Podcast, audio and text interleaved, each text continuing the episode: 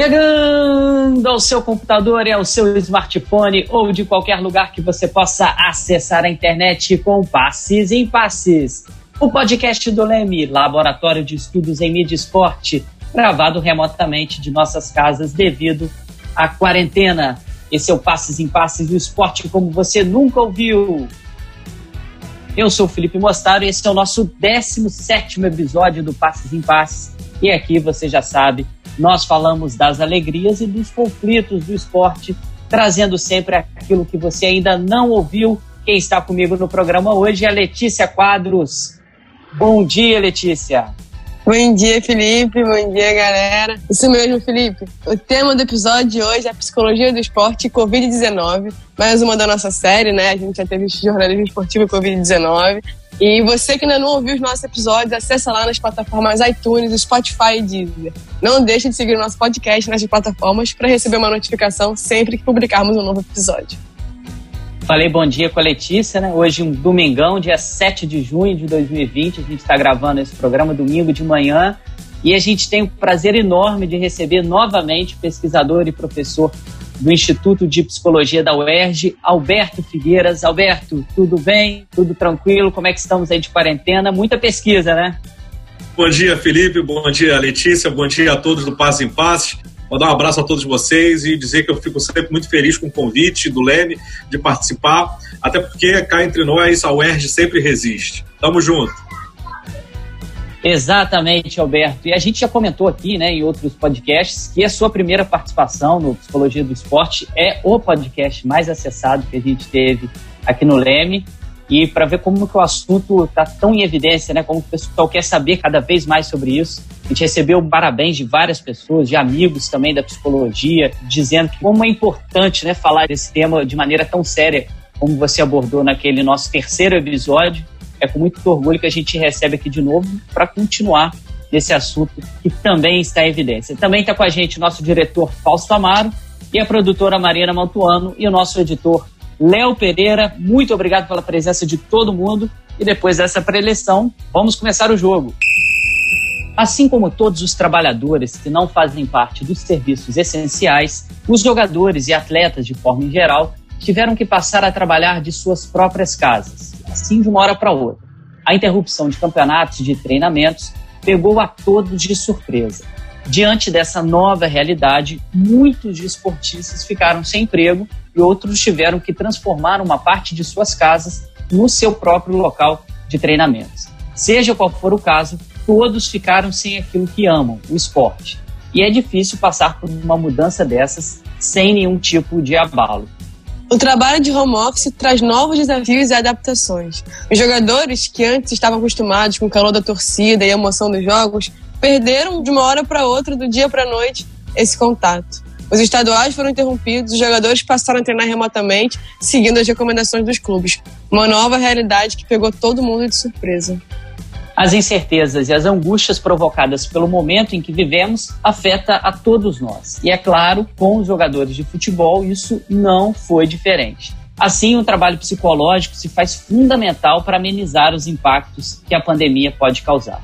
Nosso querido Alberto, sem estímulos dos jogos, né, e com o retorno geral do esporte ainda incerto, como que o psicólogo do esporte vai trabalhar isso com os seus atletas? Você tem recebido algum feedback aí dos esportistas sobre como eles estão enfrentando esse cenário? Olha, é muito ampla a possibilidade de atuações do psicólogo nesse momento, até porque cada pessoa vai viver isso de uma maneira singular, de uma maneira ímpar, né?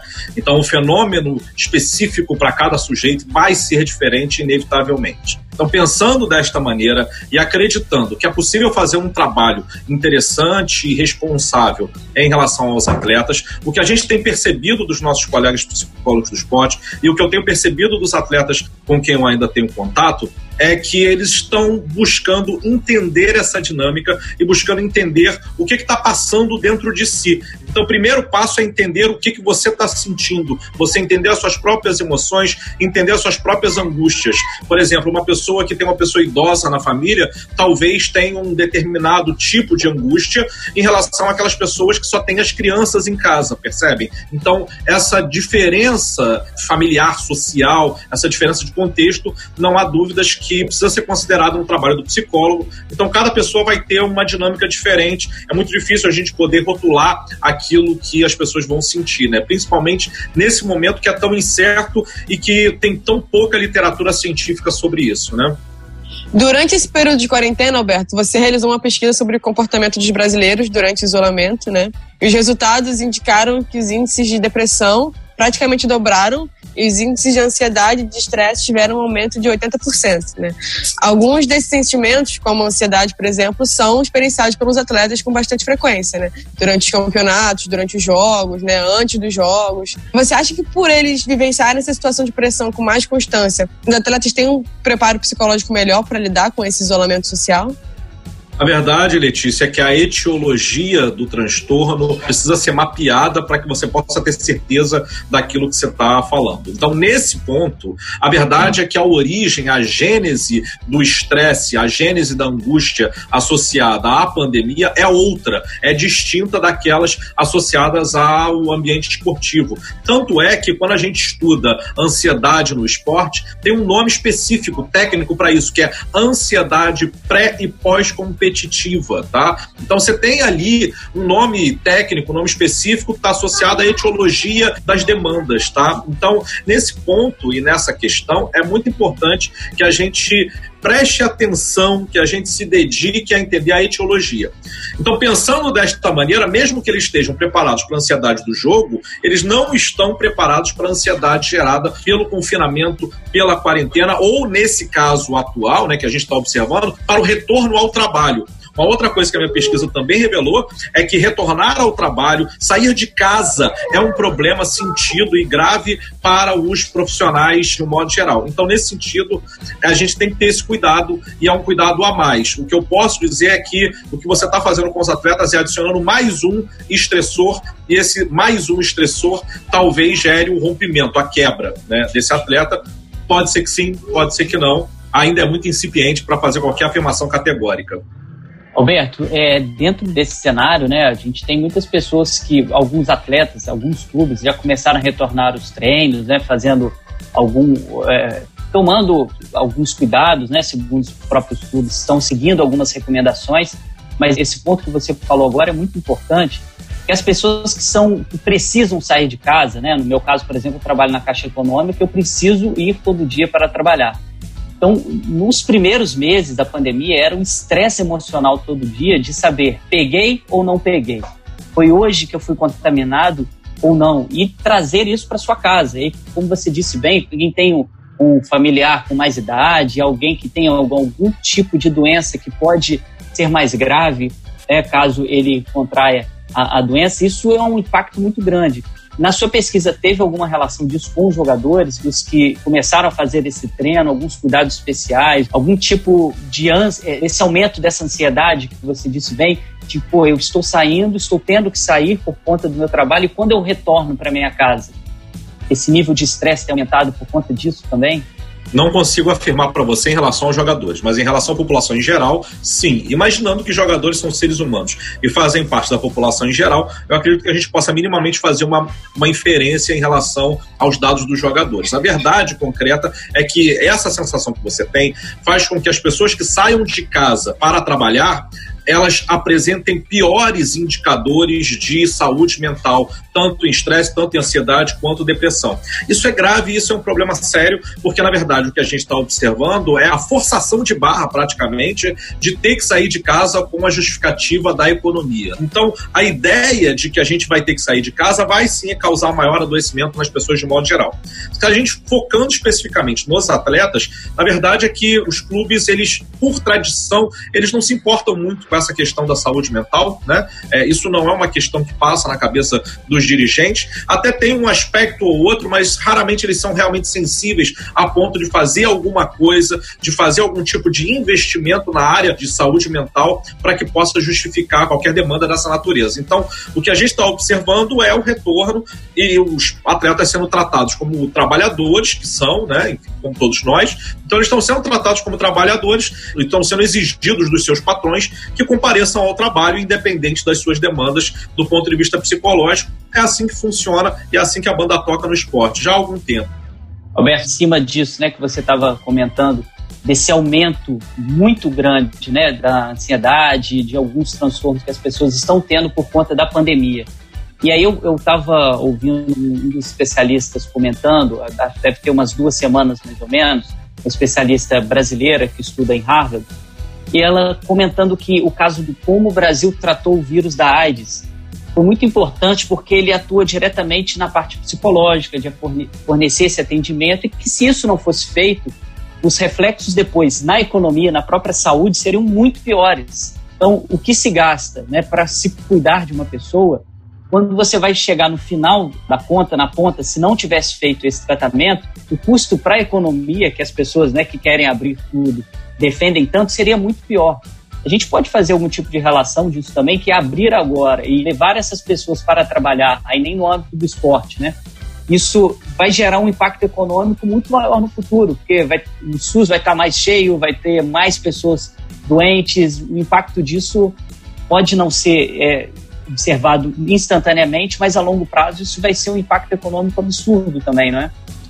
Olha, é, tem uma pesquisa realizada em 2016 pela Organização Mundial da Saúde, em parceria com o Banco Mundial, que mostra que cada dólar investido em saúde mental é revertido em 4 dólares na produtividade do trabalhador, na performance do trabalhador. Então, a verdade concreta é que se não houver investimento, o que a gente vai enxergar vai ser uma queda gigantesca de produtividade.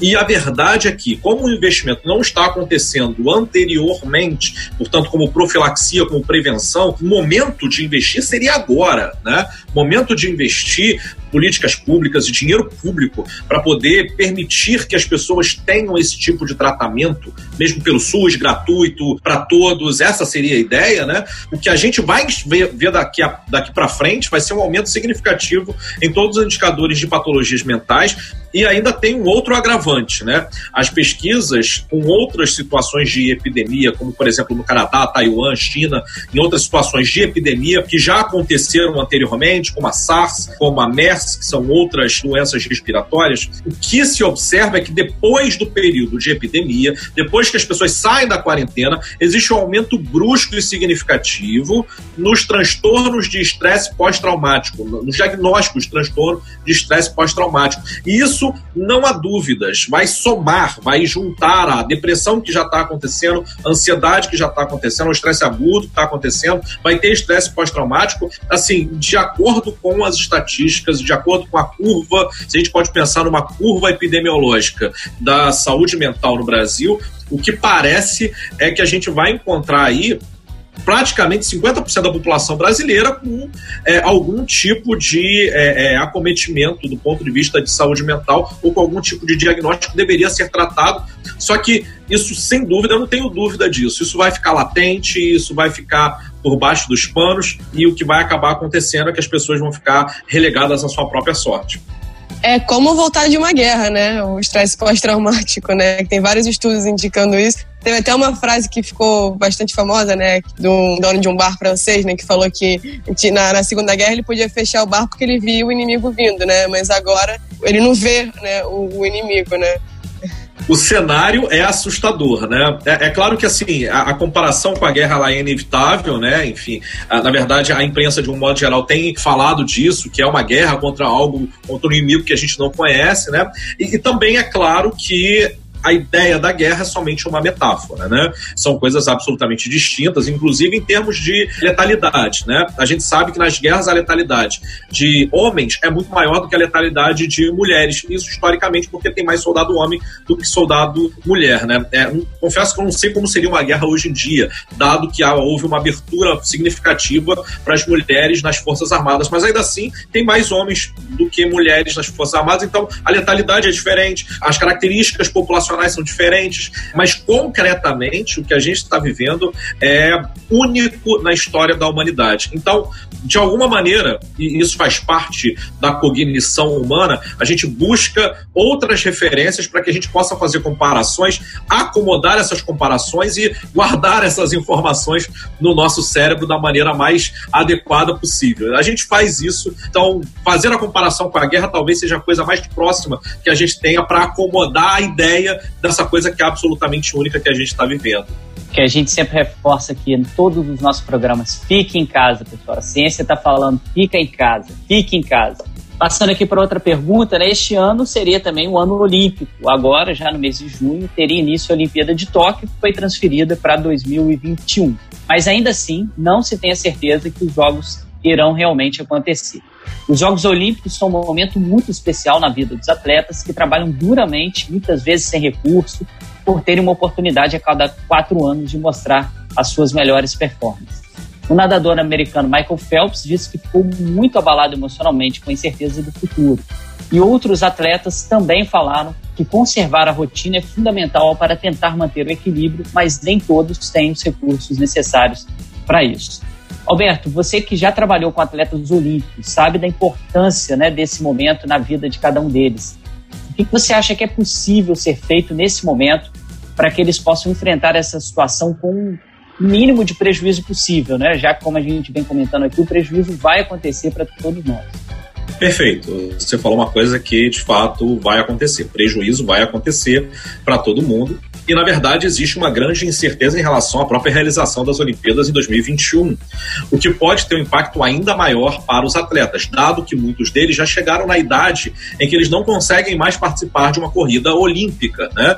Então, nesse sentido, é muito importante identificar as demandas caso a caso para poder fazer um trabalho diretamente com esses atletas. Então, entender a dinâmica, entender o que, que ele está gerando de expectativa. Geralmente, os atletas criam muitas expectativas em relação às Olimpíadas eles sonham muito com esse momento e muitos deles que provavelmente participariam da Olimpíada esse ano não poderão participar das Olimpíadas, seja em 2021, por falta de condições, por possíveis lesões, por dificuldade de manter os índices. Aconteceu recentemente com o karateca brasileiro, a dificuldade, ele perdeu o índice para as Olimpíadas durante esse período, o adiamento da Olimpíada. Então, nesse sentido, é muito importante identificar esses fatores para poder fazer trabalhos específicos. Existem trabalhos na psicologia do esporte são trabalhos chamados transição de carreira, né? Então, aqueles que eventualmente tinham a expectativa de participar das Olimpíadas, mas não vão participar e vão ter que fazer transição de carreira, aposentadoria, porque sequer se sabe se vai ter Olimpíada 2021, se ela não vai ser de fato adiada para sempre, o que é uma possibilidade. Enfim, o, o, o COI ainda pensa nessa possibilidade. Então, se a gente for pensar dessa maneira, isso é muito complicado e muito complexo para cada ser humano, né? Então entender o valor das Olimpíadas e tentar dar algum suporte para esse indivíduo e um suporte que eu digo além do psicológico, suporte psicológico que eles precisam, isso aí todo mundo concorda, né? Mas um suporte para além do psicológico, né? Um suporte financeiro, seja ele financeiro, seja ele um suporte é, institucional, ou mesmo oferecer vagas de treinamento, de treinadores para esses profissionais. A gente precisa estar atento a essas demandas, a gente precisa estar atento a essas possibilidades, né? É, então, o que eu estou observando e que a gente vem observando é que muita coisa pode acontecer, existem muitas variáveis envolvidas nesse fenômeno e a gente precisa ter cuidado no tratar em cada uma dessas variáveis variáveis. Por isso que boas avaliações são importantes, para que você possa levantar a maior quantidade possível de dados a priori, para fazer boas intervenções baseado nas evidências que o caso está apresentando e nas evidências que a literatura científica traz. Recentemente saiu uma notícia de que o COB vai levar 200 atletas para treinar na Europa. Você acha que isso pode ser uma fonte de mais estresse, mais ansiedade, na verdade, já que não se sabe se vão ter realmente os jogos ou não? Ou você acha que isso pode ser um movimento de retorno aos treinos, assim, de que pode de repente é, dar uma luz, assim, é, dar uma apaziguada nesse, nesse sentimento? de fato dá a impressão de que a tentativa é exatamente essa, de dar uma apaziguada na angústia que cada um deles está vivendo nesse momento. No entanto, nesse momento que se trabalha com a expectativa das Olimpíadas de 2021. Não há o que dizer em outra possibilidade, porque é o que foi combinado, é o que foi estabelecido, dado o atual cenário. No entanto, o que se propõe, o que se parece, e, outros profissionais envolvidos, dirigentes envolvidos, é o adiamento completo das Olimpíadas. E aí, nesse caso, aí você realmente tem que fazer um trabalho específico. Então é a boa e velha história. Deixa eu trabalhar com as informações que eu tenho hoje. Né? Hoje, a informação é que em 2021 tem Olimpíada. Né? Existe a possibilidade de não ter Olimpíada no ciclo de 2020? Existe sim. Essa possibilidade existe, ela é real e há pessoas no COI que defendam esse tipo de perspectiva. Agora, A gente não pode trabalhar com o talvez, né? Trabalhemos com 2021 e nesse sentido eu acho positivo é, levar os atletas. Cá entre nós, eu só não levaria para a Europa, que foi um epicentro da Covid-19. Mas é, eu realmente faria esse tipo de movimento, sim, é, dado que isso vai ajudar os atletas a lidarem melhor com essa ansiedade. Uma das modalidades olímpicas, né, é o futebol e ele já voltou em alguns lugares da Europa, né? É, alguns lugares ele nem parou, inclusive, mas na Alemanha, né, o futebol voltou com os portões fechados e isso trouxe à tona alguns debates, né? Com apenas 16% de aproveitamento nas duas primeiras rodadas, a suposta vantagem dos mandantes caiu por terra. Quase todos, se não todos os comentaristas esportivos, atribuíram ao vazio das arquibancadas o baixo número de vitórias dos times da casa. Recentemente, o Messi deu uma entrevista falando que o jogo sem público requer uma preparação mental diferente. Nesse, no sétimo episódio do Passe em Passe, que você teve com a gente, né, que o Felipe já falou que é um dos mais assistidos, se não o mais assistido, ouvido, né? Você falou sobre como as torcidas podem afetar o psicológico dos jogadores, os gritos de incentivo, as vaias. Mas agora, Alberto, sem esse décimo segundo jogador, como é que essa ausência pode influenciar no campo? Primeira coisa que eu queria sinalizar para todos os jornalistas esportivos é o seguinte: não se faz ciência, muito menos estatística, com a amostra de dois sujeitos. Então, isso é o básico da estatística. O que a gente tem nesse momento é funções diferentes, né? Que foram esses dois momentos de duas rodadas do campeonato alemão. Isso não é suficiente para a gente poder derrubar por terra um conhecimento tão antigo. No entanto, todas a, todos os pesquisadores que trabalham com esse aspecto, que é o da vantagem do mandante, colocam como um dos fatores principais a presença da torcida. Né? Então, uma das causas principais para o efeito do mandante, né, da vantagem do mandante, está na presença da torcida. A ausência dela, obviamente, vai trazer consequências das mais estapafúrdias que vocês podem imaginar, né? mas o fato concreto é que não é jogar é, de igual para igual mais. Né? O que acontece é que times mais fracos, tradicionalmente, usam a força das suas torcidas para se impor diante de times mais fortes. Qual ausência da torcida, essa diferença ela acaba se resumindo à diferença técnica e tática, principalmente a diferença técnica. Então, no final das contas, o que a gente vai observar é que os times tecnicamente mais fortes e taticamente mais colocados, mas principalmente os tecnicamente mais fortes, vão levar vantagem sobre os demais. Então, o efeito da torcida aí, ele é preponderante no resultado. Isso a gente já sabe, né? Já tem uma história aí de literatura científica mostrando exatamente esse aspecto.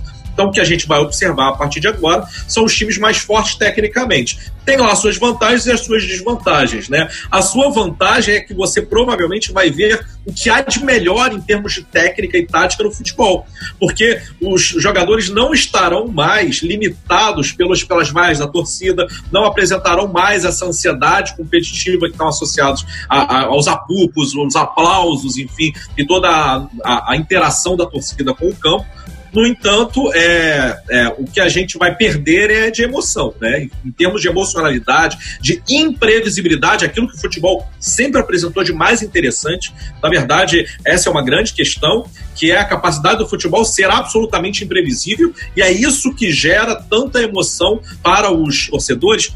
É, ele vai deixar de ser tão imprevisível e os maiores e mais fortes e mais bem equipados do ponto de vista humano é, vão levar sempre vantagem. Não é à toa que a gente está observando aí no campeonato alemão o domínio absoluto do Bayern por conta disso, né? Mesmo sobre aqueles que estavam próximos a ele na tabela, que tecnicamente, taticamente, ele é muito superior aos demais, e isso tem consequências diretas. Se tivesse torcida, a coisa estaria um pouquinho mais equilibrada, mas sem torcida é muito difícil da gente ver esse equilíbrio entre os times. Alberto, uma outra questão é, relativa a essa volta, né, mais aí em cima do comportamento dos jogadores.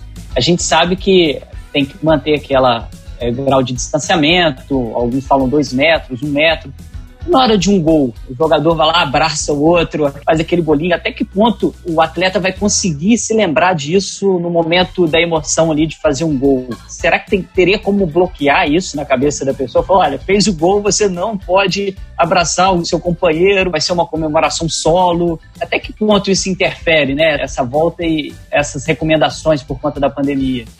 Primeira questão é que para mudar comportamentos aprendidos é necessário a repetição desses comportamentos diferenciados. Né? Então, para que haja essa consolidação desse aprendizado, é necessário uma massificação no ouvido desse jogador para que ele não tenha esse tipo de comportamento. Né? É, então, é muito curioso porque logo nas primeiras rodadas dos campeonatos que já retornaram, os sujeitos se abraçavam, mas aí depois eles foram percebendo que não podia, começaram a levar bronca no vestiário e aí agora começaram a botar só o cotovelo, legal, tudo bem. Então, assim, leva um tempo para ver o aprendizado. O aprendizado vai acontecer. Agora, você não tenha dúvida que quando for uma partida muito importante, uma partida preponderante para aquele time, vai ter abraço. Isso aí você não tem a dúvida disso até porque cá entre nós, né? Existe a ideia de, ah, é bom evitar abraçar, é bom, mas então também é bom evitar a dividida, né? Então, mas afinal, é bom evitar o agarra-agarra dentro da área no escanteio, né? Então é um pouco hipócrita, na minha opinião, essa ideia de que ah, não abraça depois da comemoração do gol, mas pode abraçar o cara quando você está jogando contra o adversário lá na hora do escanteio. Isso é esquisito, cá entre nós, né? Então, ah, diminuir a probabilidade. Amigão, não vai diminuir a probabilidade. Os caras suam copiosamente quando eles estão jogando. A quantidade de perda de líquidos é assustadora. Então, dizer que não vai ter perda de líquido, não vai ter contato de líquido, isso é impossível, tá? Então, durante a própria partida vai acontecer ainda mais, porque durante a comemoração, mesmo que eles se abracem, que eles façam todos aquele, aquele, aquele escarcel, o que, que acontece? Se essa porcaria desse vírus é de fato transmitido pelo ar, coisa que os infectologistas afirmam, mas a verdade é que cientificamente a gente ainda não faz, ainda não tem essa certeza toda, né? Mas digamos hipoteticamente que de fato seja isso. Só de você inalar de forma profunda o que é feito o tempo todo pelos atletas quando eles estão correndo, só de inalar de maneira profunda você já está inalando o vírus. E o vírus está aí espalhado no ar. Então, se você estiver correndo do lado de um adversário, o adversário está com Covid, você não, e você inalar de forma muito, muito profunda, pronto, já era, pegou. Enfim. Então, é, eu acho esquisito essas recomendações, mas ok, é, são recomendações, enfim, as pessoas estão tentando diminuir o, o, o impacto mesmo que seja é, a boa e velha história, né? Num copo d'água cheio, eu pingar uma gotinha de óleo. Mas tá bom, uma gotinha de óleo ela já faz um pouquinho de diferença. Maravilha, Alberto. Adorei a sua comparação, porque aquele agarra-agarra dentro da área, então parece que não vai existir mais. Né? É dois metros de distância para cada um, um metro, vai ter gol de cabeça em todo o escanteio, vai ser uma, uma comparação perfeita para a gente ver como que essa volta é até certo ponto muito apressada e que voltou. Não adianta essa recomendação, todos os dados que você passou aqui para a gente agora, eles vão estar tá correndo um risco seríssimo, todos os jogadores, de contrair caso tenha alguém contaminado ali jogando. Né? Uma outra pergunta aqui, que é o futebol sem público, traz uma realidade tão nova que lá na Inglaterra os técnicos têm estudado os comportamentos dos atletas e como eles vão lidar com o futebol nesse novo cenário. Há treinadores que admitem que as suas escolhas de escalação dos times que vão entrar em campo podem ser influenciadas pela ausência de público, que é o que a gente aqui já comentou. O ex-jogador Alan Shearer, que usava a expressão jogador de segunda a sexta, era aquele cara que performava muito bem no treino, mas não conseguia transpor isso na hora do jogo. Às vezes o atleta pode se sentir intimidado com a torcida, ou ter alguma situação que a torcida pega muito no pé desse jogador, ele se sentir intimidade e não conseguir render aquilo que ele rende nos treinos. Então são muitas possibilidades que vão ter que ser reconfiguradas agora. E nesse sentido, Alberto, você acha que alguns jogadores podem vir a ganhar um espaço maior no, no time, considerando essa mudança do, dos fatores que vão estar presentes dentro de campo? Aqui no Brasil, a expressão é leão de treino, né? Aqui no Brasil é o leão de treino, o cara que é um leão ali treinando e tal, mas na hora que chega no, no jogo, vira um gatinho, né? Fica desse tamanho, fica pequenininho. É, é, normal, né? De fato, é normal que os treinadores tenham esse tipo de perspectiva, né? É, mas, curiosamente ou não, é, a Premier League é talvez a liga que tenha maior concentração de psicólogos do esporte trabalhando no futebol profissional, né? Então, da mesma forma como eles têm essa preocupação, certamente eles terão devido embasamento com profissionais do lado para poder tomar essas decisões. Pode ser que isso aconteça? Pode, mas existem outras variáveis que o jogo de futebol também apresenta. A primeira delas é quando você entra em campo, você entra para ganhar. Quando você entra no treino, você não tem o objetivo competitivo de ganhar, né? Você tem o objetivo competitivo de fazer o seu melhor para que você possa ser escalado para o jogo. Durante o jogo, a, a, ideia, o objetivo, a meta é totalmente outra, né?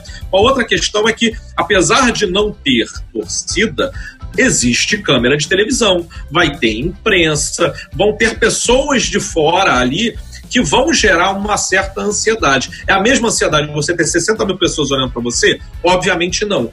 Mas lá no fundo, cada atleta pode ver a câmera de televisão como se fosse a fonte das 60 mil pessoas ou de muitas mais vendo esse sujeito, né? Não é à toa, por exemplo, que muitas pessoas têm dificuldade até mesmo de fazer lives no Instagram, dependendo da quantidade de, que tem, de pessoas que tenha na live do Instagram, dado que a câmera, as informações, elas chegam inevitavelmente. Então, é claro que essas decisões podem ser tomadas com base nessa nova configuração, com base nos comportamentos dos atletas no treino? É, sim, pode, não há dúvidas. No entanto, não acredito que o impacto seja tão grande a tal ponto de você pegar um leão de treino e colocar no campo e ele fazer o mesmo leão de treino, tá?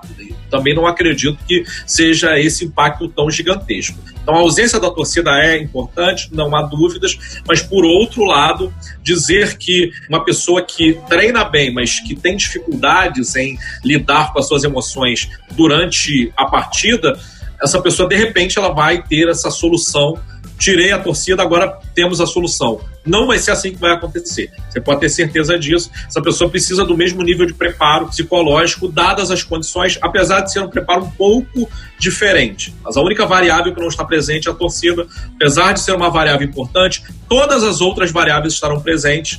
Então, considerando que há inúmeras variáveis no futebol, a torcida, nesse caso, no caso de você mudar a escalação só porque não tem torcida, eu acho que é um pouco radical. No entanto, é possível sim, dado que você faça um bom mapeamento do seu grupo.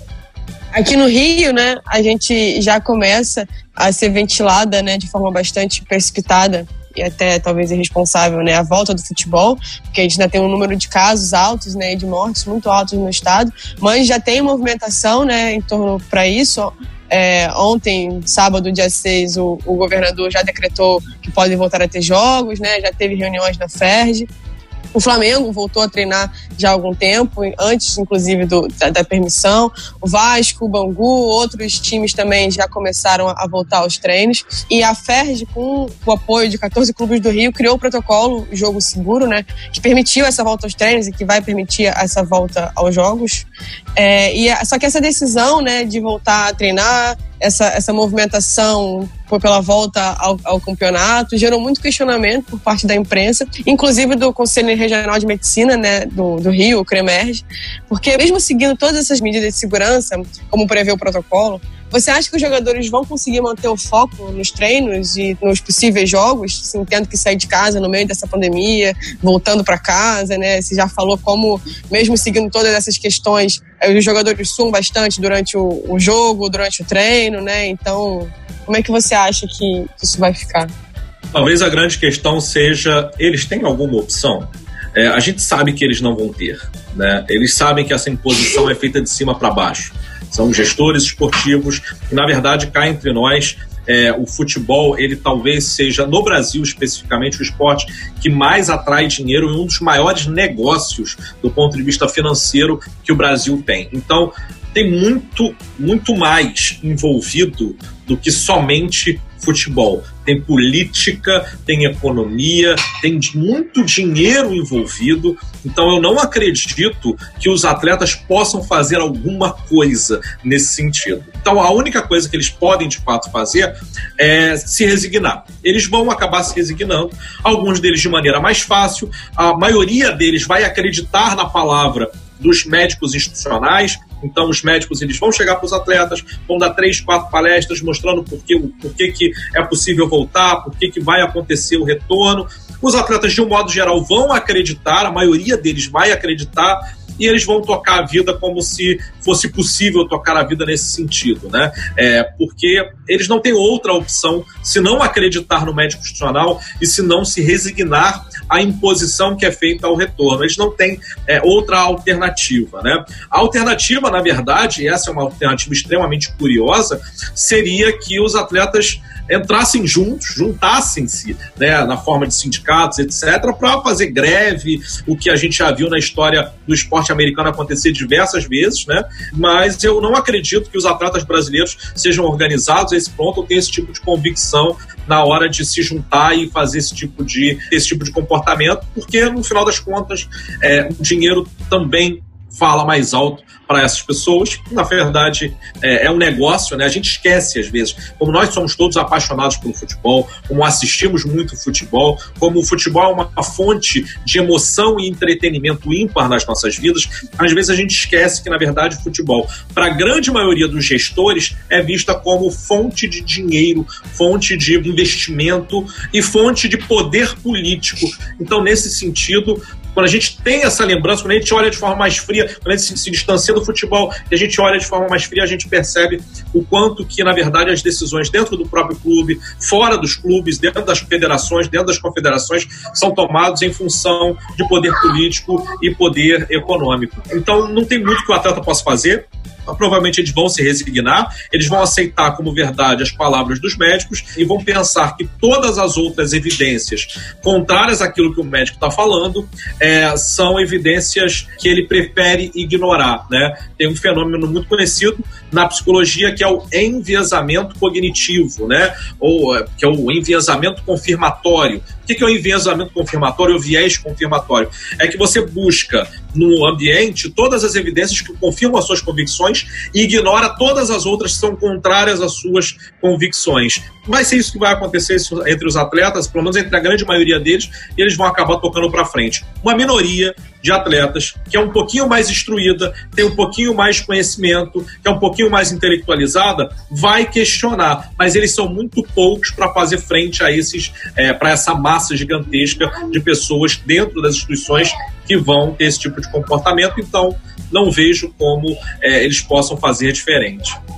Interessantíssimo, Alberto, que você está falando, porque eu me lembrei agora de um comentário de um amigo meu, o Rafael Machado, ele fazendo uma analogia de um filme belíssimo, né? A Vida é Bela, em que o pai vai contando na guerra, a gente já falou aqui, fez a metáfora da guerra, conta para o filho que aquilo não era guerra, era uma brincadeira, para o filho, obviamente, é, não sentir todos os horrores que estavam se passando ali no campo de concentração. E ele fez essa analogia com o momento que a gente vive, com algumas narrativas que tendem a dizer como o pai, olha, isso é uma brincadeira, não está acontecendo nada. E eu acabei pensando nisso agora que você falou, né, de como esses profissionais dos clubes podem acabar sendo o pai que vai dizer para os filhos, olha, não, não tem nada, não tem problema nenhum. Se você fizer isso que eu estou mandando você fazer, isso não vai ter problema algum depois na, na sua carreira, na sua saúde mental, na sua saúde física. Vamos continuar, vamos passar brincando por isso e logo na frente isso vai ser, não vai ter esse impacto como as pessoas estão dizendo, né? Uma analogia interessante para a gente pensar, né? Como essas narrativas, como esse poder do negócio, como você muito bem frisou agora, a gente pode lembrar de um filme maravilhoso, não é para a gente sentir raiva do filme, óbvio que não, né? Porque é uma metáfora fantástica de como um pai tenta tirar o filho ali da, daquele impacto de uma guerra e que a gente observa hoje nesse cenário também. Eu acredito que a metáfora é muito feliz e confesso que, de fato, vai ser algo semelhante que muitos dos profissionais estarão fazendo, principalmente os profissionais médicos, que na verdade sabem das questões associadas a esse tipo de problema. No entanto, é, é, imagino eu que até mesmo o pai ele vai se enganar em algum momento, no sentido de que cá entre nós acredita-se que por serem atletas por terem histórico de atleta, eles provavelmente não vão ter esse tipo de. Os problemas não serão é, tão graves quanto aparentam. Pelo contrário, o que, pelo menos a notícia a, a imprensa tem noticiado é que muitos atletas já tiveram a Covid-19, né? No Flamengo tiveram nove casos de nove atletas com Covid-19. É, teve um outro clube, que eu não me lembro, de futebol feminino, que estava retornando, que do, das 20 pessoas que foram testadas da comissão e atletas, 16 tinham, é, ou já tinham tido, percebe? Então, como é uma doença respiratória e essas pessoas têm capacidade cardiorrespiratória muito acima da média, é uma doença que de fato tem menor letalidade entre atletas. Faz todo sentido pensar dessa maneira e parece que de fato isso corresponde, coaduna com as evidências que a gente está encontrando. Então é muito disso, assim, o próprio médico vai falar, não, mas mesmo que pegue, não há tanto problema para essa pessoa. A questão é que não é essa pessoa, é essa pessoa que tem em casa um idoso, que tem em casa uma criança, uma esposa, que não é atleta por sua vez, que, que muitas vezes é gordinho, que muitas vezes é hipertenso, enfim, e que vai sofrer as consequências da, da contaminação. Então, nesse momento, o que o clube faz é se preocupar com o atleta, é, ignorando, por exemplo, as pessoas que estão em contato com esse atleta. E isso é um problema grave, né? Apesar de testarem, a gente sabe que os clubes vão lá e fazem a testagem dos familiares, mas fazer a testagem dos familiares, tentar garantir ao atleta que os familiares terão acesso à saúde, não é suficiente, dado que é uma patologia que você trata a sintomatologia, mas você não tem cura. Então, de que, que adianta eu fazer a testagem, identificar se está tudo bem e no final das contas, se alguém for de fato contaminado na casa dessa pessoa, por melhor que seja o tratamento, isso não garante que a pessoa vai continuar com vida. Então, é expor a um risco desnecessário, na minha visão. No entanto, é o que tem, é o que há, porque no final das contas, é, as pessoas precisam ficar ainda mais ricas. É, as poucas pessoas que trabalham, que ganham realmente dinheiro com futebol, precisam ficar ainda mais ricas para poder passar a sua pandemia tranquilas nas suas ilhas luxuosas. Né? Exatamente, Alberto. É, o jornalista Carlos Eduardo Mansur, em uma das suas colunas para o jornal o Globo, afirmou que após a pandemia os clubes devem dar mais atenção à saúde mental dos jogadores. Ele está corroborando aqui o que o Alberto já vem frisando para a gente desde o primeiro episódio que ele participou aqui no Passes em Paz. O jornalista parte de uma fala do ex-jogador Pedrinho sobre a depressão. Considerando que na maioria das vezes os jogadores escondem do público e até dos seus próprios clubes, né, quando estão passando por um sofrimento psíquico, eles também podem estar omitindo o medo de voltar ao futebol nesse momento. E não podemos esquecer também dos atletas dos times menores, que muitos foram dispensados e perderam as suas cenas. O desespero acaba por mascarar o medo por essas questões sanitárias. Alberto, é em cima disso que a gente está falando, só para a gente falar um pouquinho mais dos clubes pequenos, né? É, o reflexo nisso. Se a gente já tem clubes grandes no Brasil, tem uma receita absurda e eles já não investem da maneira apropriada na saúde mental dos seus atletas, e isso é 3, 5% no máximo de todos os jogadores de futebol do Brasil, o que pode acontecer com esses outros 95% de atletas que ficam sem clube na metade do campeonato, que vão voltar ao treinamento pode passar por uma situação de, de, enfrentar um time grande desse, como Vasco, Flamengo, Botafogo, Fluminense, e ter algum atleta desses clubes passar a doença para eles e ele não vai ter, infelizmente, o acesso, é, ao mesmo acesso à saúde que esses outros atletas consagrados têm. É, na verdade, o que a gente sabe é que, através dos times grandes, teve uma espécie de negociação com, se eu não me engano, Redditor. Pode ser que eu esteja enganado, então me desculpem se eu estiver enganado. Mas com uma rede grande de hospitais particulares é, para que esses jogadores de times menores tenham o devido atendimento médico. Então, nesse sentido, é, até que de fato a coisa está sendo de alguma maneira resguardada. Reparem na curiosidade, né, que é a curiosidade dos clubes grandes terem que fazer esse movimento para que os times menores é, tenham acesso à saúde privada, né? Então a gente pode pensar em um monte de coisas, como por exemplo é, o fato de por que raios que o clube grande está fazendo esse movimento? É só porque o clube grande é bonzinho? Ou será que é porque o clube grande quer de fato que isso retorne o quanto antes, porque senão ele vai estar tá perdendo dinheiro, né? Então a gente pode pensar nessas duas coisas, mas eu não vou entrar nesse mérito eu vou tentar pensar junto com você em relação à questão que você fez, que é o seguinte: mesmo que os familiares e os atletas de clubes menores tenham acesso, de fato, à saúde física, à saúde e ao tratamento de possíveis contaminações da Covid, esse é um ponto. Do ponto de vista de saúde mental, não há nada, absolutamente nada, e não há qualquer tipo de preocupação. E existe uma explicação muito simples para isso. De um modo geral, que se acredita dentro do futebol, isso faz parte da cultura do futebol, tá? Isso eu já escutei diversas vezes, não só na minha atuação dentro do futebol, como colegas me comentando exatamente essa questão no futebol. É que psicólogo é coisa de fresco, coisa de gente superficial, coisa, é, enfim, para não dizer outras coisas mais pejorativas que eu já ouvi, né?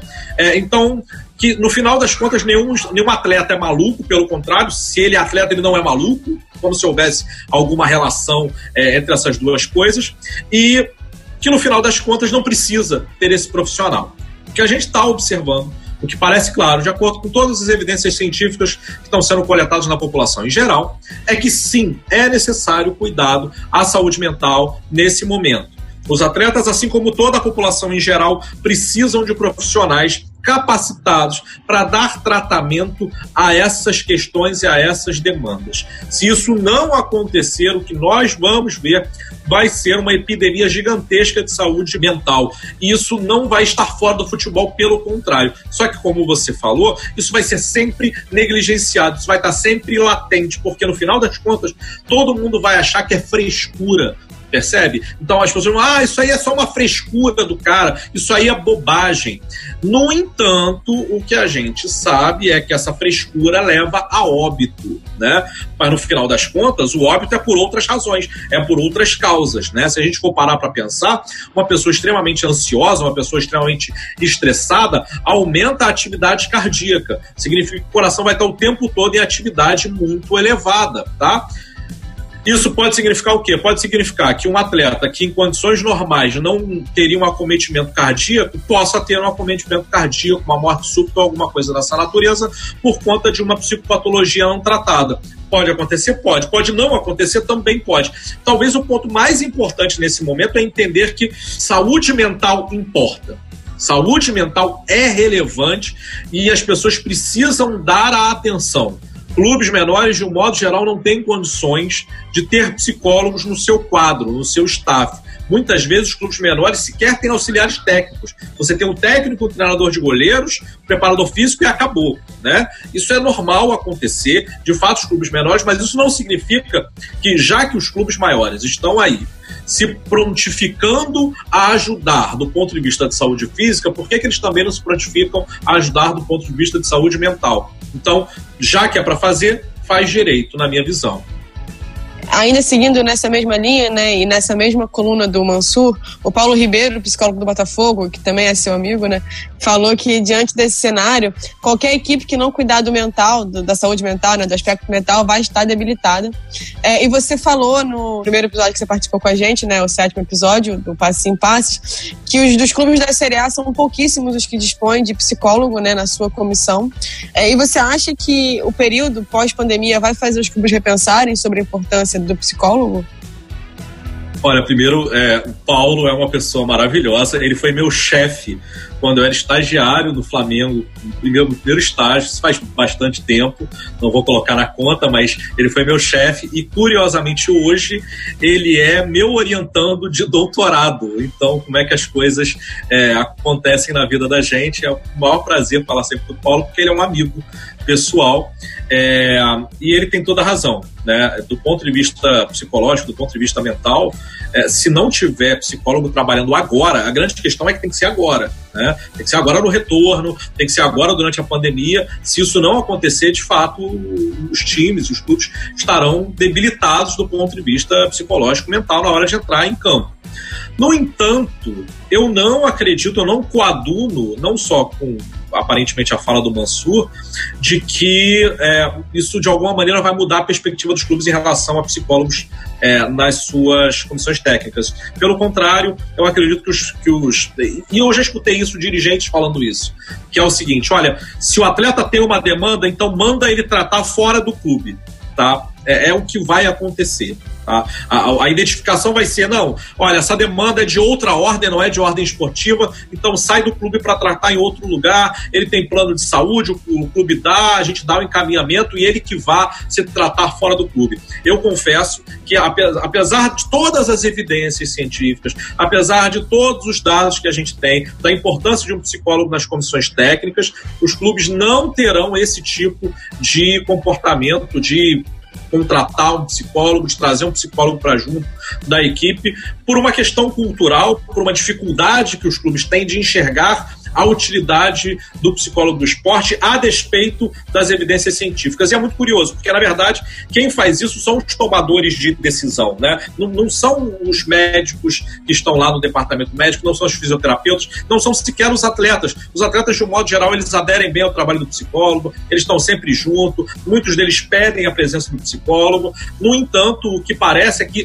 gestores esportivos, na hora de fazer a conta, eles acreditam que psicólogos psicólogo é um gasto desnecessário na cabeça deles, né? Assim, a, a, referência de gestores esportivos, de um modo geral, poucos são aqueles gestores que de fato são comprometidos com evidências, com um trabalho sério, né? É, na maioria dos do gestores é, vozes da minha cabeça. Qual é a sua referência? Qual é a sua fonte de informação? As vozes da minha cabeça. Eu acho que alguma coisa, né? Então isso funciona muito dentro da psicologia do esporte. É claro que tiveram alguns psicólogos do esporte que fizeram muita besteira no futebol ao longo dos anos, isso é óbvio, mas tem mal profissional em todos os lugares. É que você faz, você manda embora e contrata outro. No caso do futebol, geralmente você é generalizado como se fossem todos os psicólogos que tivessem feito besteira. Mas nesse momento eu não acredito que essa cultura vá mudar, porque isso já é um valor engendrado, já é um valor é, construído dentro do esporte, e eu não vejo como isso vai ter qualquer tipo de modificação. Pelo contrário, se os clubes forem fazer algum movimento, eles vão pegar lá o profissional que está no sub-20, porque a Lei Pelé manda ter psicólogo na base. Então eles vão pegar lá o psicólogo que está no sub-20, ah, não traz pro profissional para ele trabalhar com o profissional, com o sub-20, com o sub-17, com o sub-15. Então vai ser uma coisa feita meio tampão, meio feia. O profissional não vai conseguir dar conta, mas ao mesmo tempo ele é profissional do clube. Se, se ele não fizer, ele vai ser mandado embora, então ele vai aceitar. Então, a verdade concreta é que o cenário para a psicologia do esporte dentro do futebol, na minha humilde opinião, é um cenário que a gente precisa de gestores que sejam diferentes e que pensem diferente, para que eles possam tomar a decisão de investir na psicologia do esporte como ela deve ser investida. E aí, quando eu digo investimento, deixa eu só dizer uma coisinha que é muito importante nesse momento, né? ainda mais nesse momento de pandemia. Tem uma pesquisa do Banco Mundial, feito com a Organização Mundial da Saúde, que diz que cada dólar investido em saúde mental são 4 dólares retornados do ponto de vista de produtividade e performance no trabalho. Eu sei que eu já falei isso aqui, mas eu tô me repetindo, porque isso significa que são 300% de melhora na performance se você investe em saúde mental. Se um clube está de fato preocupado com performance, com o time jogar melhor, o que melhor você pode escolher do que algo que te dá 300% de retorno. Então, talvez esse seja o ponto central, na minha opinião, que a gente precisa é, atentar e que a gente precisa se preocupar. Eu não acredito que o cenário mude porque no final das contas gestores esportivos são nada mais do que torcedores que têm poder político, mas no final das contas eu acredito e a minha convicção de que aqueles que estiverem de fato preocupados com seu time vão sim contratar psicólogos do esporte. Não sei se eles vão ter acesso a esse tipo de informação, mas se tiverem, por favor, contratem, porque vai fazer diferença, isso eu tenho certeza. O universo do esporte, para alguns jogadores, está indo também além dessa cartilha de treinos né, que os clubes passaram muitos deles estão usando aí os videogames, mostraram uma forma de manter o estímulo competitivo durante essa quarentena. Alguns jogadores estão organizando campeonatos, né, um dos jogos mais famosos, que é o FIFA, com alguns jogadores dos times da Série A, contando inclusive com a transmissão de alguns canais esportivos, já que não tem jogo para se passar, vamos passar os jogadores fazendo alguma outra atividade dentro do universo do esporte. Alberto, como você observa dessa maneira de matar a saudade do jogador? Pode amenizar de alguma forma a ansiedade dele de não estar competindo? Todos eles têm essa, essa coisa da competitividade todo quarta, domingo, quarta, domingo, e aí ficar muito tempo sem isso. Até que ponto esses jogos aí interferem e podem amenizar um pouco? Talvez uma coisa que você tenha sinalizado que eu acho muito interessante é a ideia de que a ansiedade e a sensação de competição que um jogo de videogame nos proporciona é semelhante à ansiedade e à sensação de competição que o esporte em si nos proporciona. Isso é muito interessante porque de alguma maneira reforça a ideia de que esportes, esportes eletrônicos são de fato esportes, né?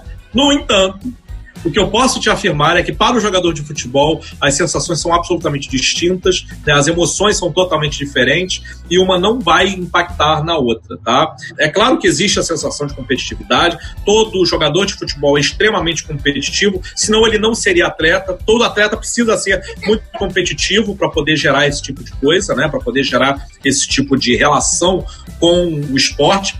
No entanto, é, esses jogos eletrônicos eles são vistos ó, claramente pelos próprios atletas como uma grande brincadeira. Muitos deles jogam, inclusive, rindo, brincando, zoando, coisa que eles não fariam se eles estivessem no campo. Então você pode reparar que os comportamentos são totalmente distintos, são totalmente diferentes. Fora que, no caso do videogame, né, a cognição que é exigida, que é requerida, ela é diferente. O tipo de pensamento, a lógica e as demandas do ponto de vista mental são diferentes para você tomar as decisões, para você fazer as ações, do que quando você está no campo tomando as suas decisões, tomando suas ações, né? Para você ter uma ideia, no videogame você tem na tela praticamente todas as informações que você precisa, né? Num jogo de futebol, pelo menos, tem todas as informações que você precisa. Você sabe da movimentação dos outros jogadores, você consegue prever mais ou menos para onde a bola vai ser passada, coisa que no futebol mesmo isso não tem. Então, as demandas mentais, as demandas emocionais, elas são bem distintas e a probabilidade de haver algum tipo de transferência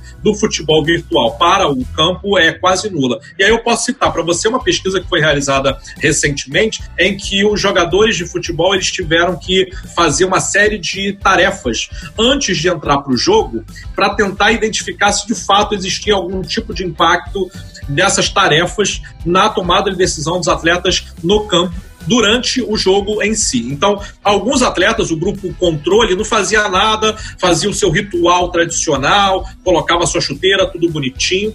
Um outro grupo de atletas é, jogava FIFA, que é o, o, um dos jogos comerciais aí que tem disponíveis, e um outro grupo de atletas ficava no Facebook e no Instagram, ok? Então, assim, eram três grupos distintos, dos quais Facebook, Instagram, um grupo, FIFA no outro grupo e fazer o seu ritual natural no terceiro grupo. Olha só que coisa curiosa. É, o nível de tomada de decisão, a qualidade da tomada de decisão dos atletas se diferenciou entre esses grupos. O grupo que tomou as melhores decisões foi aquele grupo que não fez nada, que fez o seu habitual, que fez o seu ritual habitual, tá? E outra curiosidade, não só o grupo de Facebook e Instagram tomavam piores decisões, como o grupo de FIFA tomava decisões com a mesma qualidade do que se tivesse feito Facebook e Instagram. Então, jogar FIFA compromete a capacidade de tomada de decisão dos atletas, diferente do que a gente acredita. Então, do ponto de vista empírico, pelo menos esse é um estudo, não teve replicação, isso é importante sinalizar, né? Porque a gente sabe a importância de você ter replicação na ciência. É um estudo, não teve replicação, mas se esse estudo de fato coaduna com a verdade empírica, então provavelmente esses jogadores que estão jogando FIFA é, como subterfúgio é, vão ter a sua capacidade esportiva comprometida e não melhorada como se acredita, né? É, então esse é um fato interessante. Mas, de qualquer forma, eu acho que do ponto de vista lúdico, do ponto de vista de saúde mental, de distração, é, eu acho positivo. Nesse ponto de vista, eu acho positivo, mas sem qualquer inferência em relação ao futebol tradicional. Maravilha, Alberto. A gente vai fazer uma breve pausa no nosso programa para o quadro Toca Letra.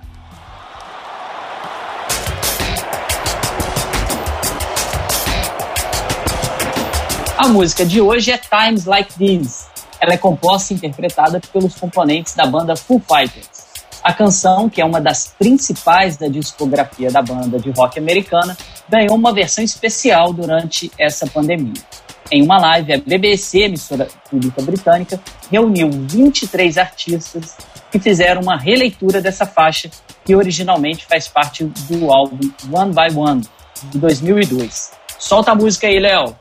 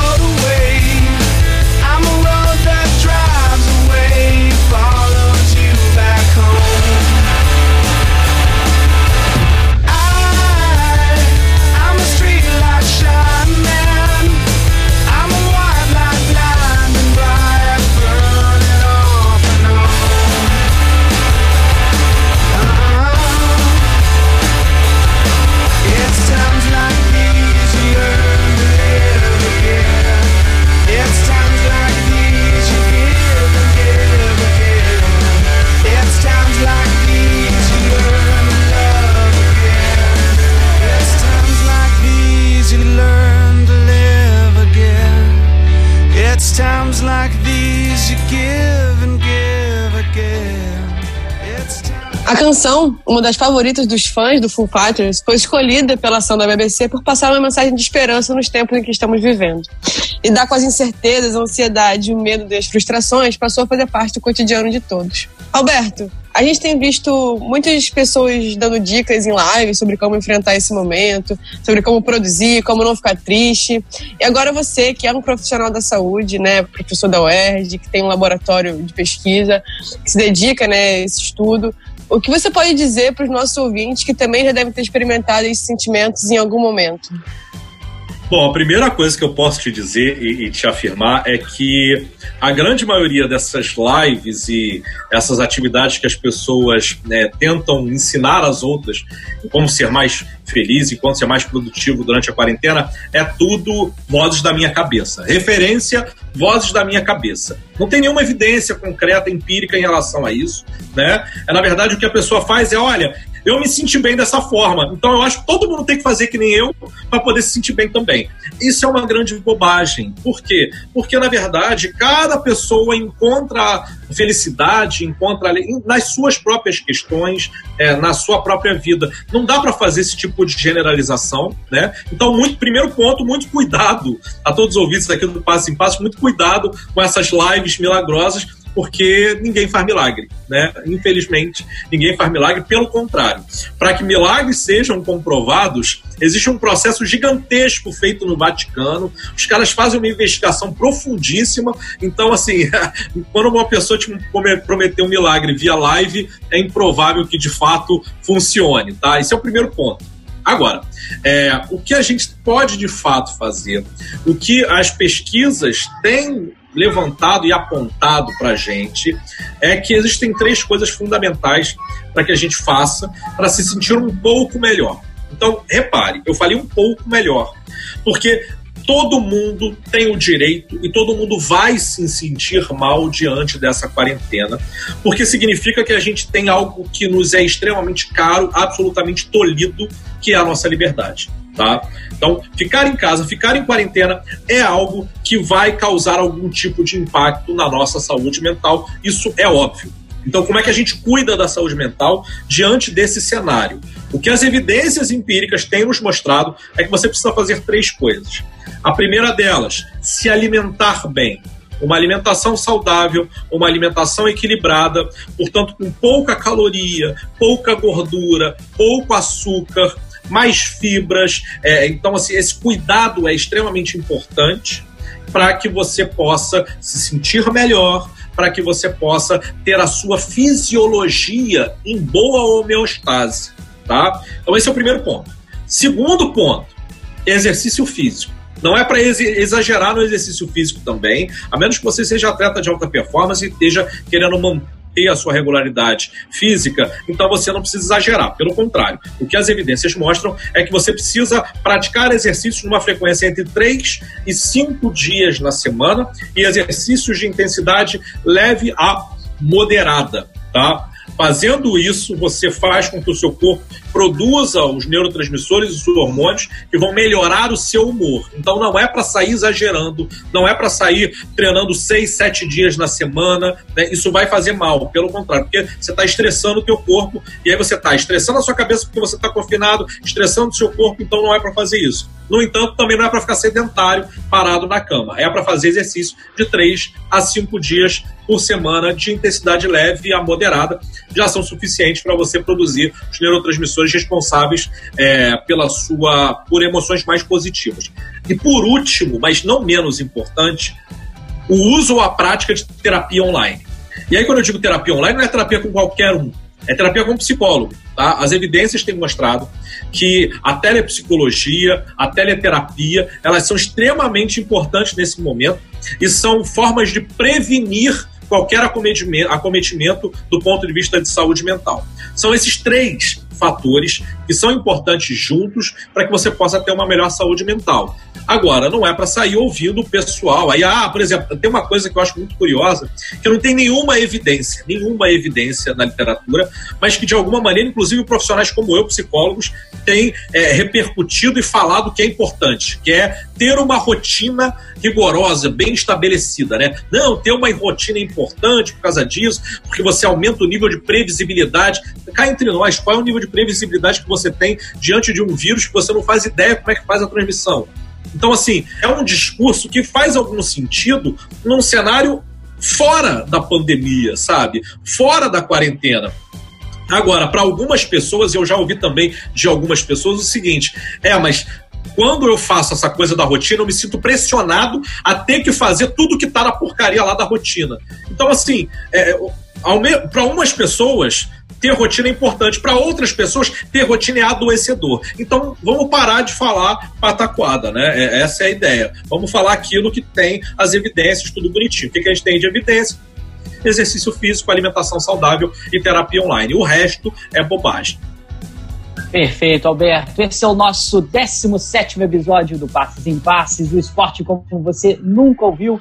Compartilhe o programa com seus amigos e nos ajude a fazer o podcast. Tem alguma sugestão de pauta? Tem perguntas?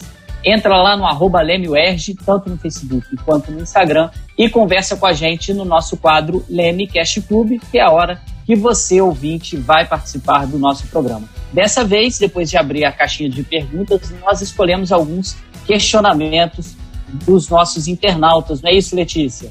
Isso mesmo, Felipe. A pergunta de hoje é da Débora Galzinski, arroba Débora Galzinski, é, e ela quer saber se o fato dos jogos terem voltado fora do país podem gerar alguma ansiedade nos atletas brasileiros. Estarem vendo, né, assim, o esporte voltando em algum lugar e eles continuarem, assim, presos em casa, né? Mesmo a gente sabendo, né, que as realidades dos países diante do, do, do Covid são completamente distintas.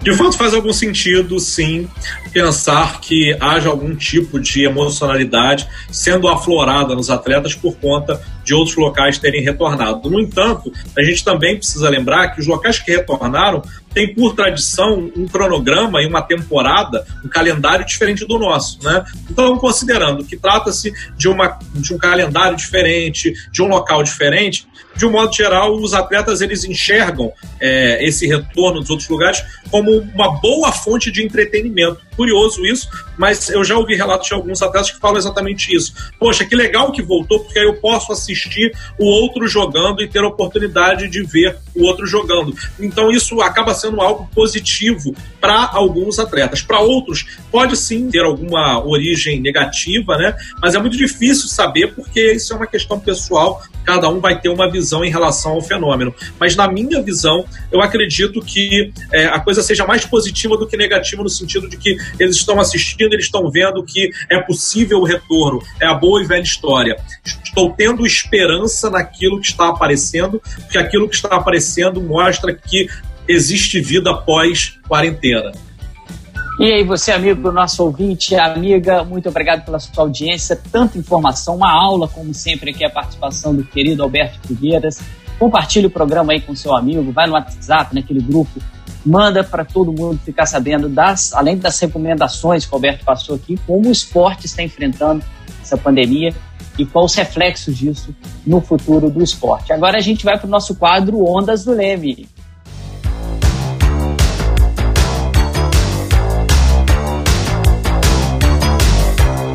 No quadro Ondas do Leme, a gente sempre faz alguma indicação de livros, séries e filmes que vão auxiliar você no aprofundamento do tema abordado em cada episódio. Alberto, tem alguma recomendação? Pode ser livro, série ou filme para os nossos ouvintes sobre o tema de hoje? Eu sei que é algo muito recente, né?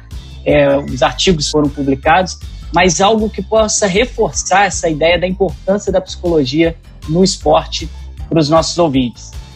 Eu acho que nesse momento de pandemia seria importante eu indicar dois livros, basicamente. Né? Na verdade, dois livros não. Seria indicar um artigo é, e um livro. O, o, artigo é um pouco difícil de você. É, apenas para aqueles que ou, ou, ouvem o Passes em Passes e que de alguma maneira têm uma relação acadêmica é, seja pelo mestrado, seja pela graduação, doutorado, mas que tenham essa veia de ler artigo científico, eu recomendo que leiam o meu artigo com um colega meu é, da Yale New Haven Hospital, professor Matthew Stutz Coleman, é, que foi publicado, que está publicado em pré-print na Med Archives.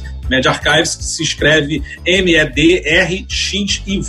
Então coloca lá no Google Alberto Filgueiras M-E-D-R X e V, Med Archives. Você faz isso, provavelmente vai estar lá o primeiro que aparecer, é, que são os fatores ligados a mudanças nos indicadores de depressão, ansiedade e estresse é, de pessoas com Covid-19 em quarentena no Brasil. Tá? Então, essa é uma leitura que eu acho interessante, dado que é o primeiro estudo brasileiro, concretamente brasileiro, a ter é, divulgação científica no, no meio acadêmico, tá? Então, esse é o meio acadêmico. Agora, temos de livro, eu acho que vale muito a pena ler de novo para aqueles que já leram, né? Muitos provavelmente já leram.